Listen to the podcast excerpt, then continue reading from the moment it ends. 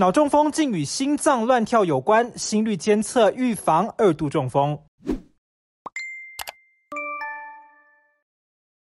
脑中风是全球人口死亡与失能主因之一，中风年龄也逐年下修。其实脑中风能透过定期体检，控制好慢性疾病及健康饮食预防。其中缺血性脑中风占大宗，是因为血管被血块阻塞导致。研究发现，其中约有两成发生率与心房颤动有关。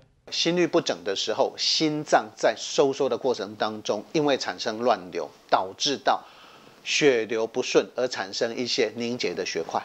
凝结的血块会被送到血管里面去，当它卡在脑部的时候就是中风；当它卡在心脏血管的时候，心肌梗塞；当它卡在肾脏的时候，就是肾脏的梗塞。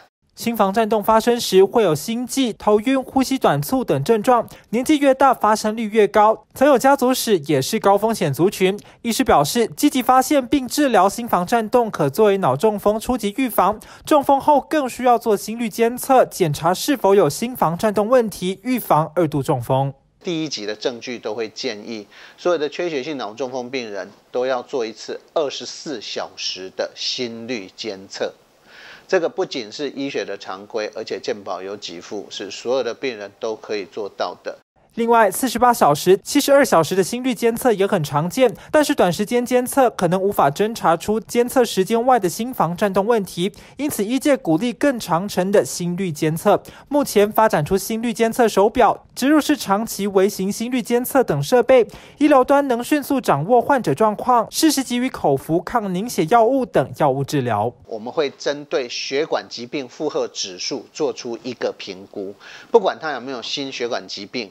我们就会开始评估他的有没有心脏方面的问题，不管是心衰竭、心肌梗塞或者是中风。针对他有没有高血压、糖尿病，针对他的年纪有没有超过七十五岁，针对他的性别，我们会做一个评分。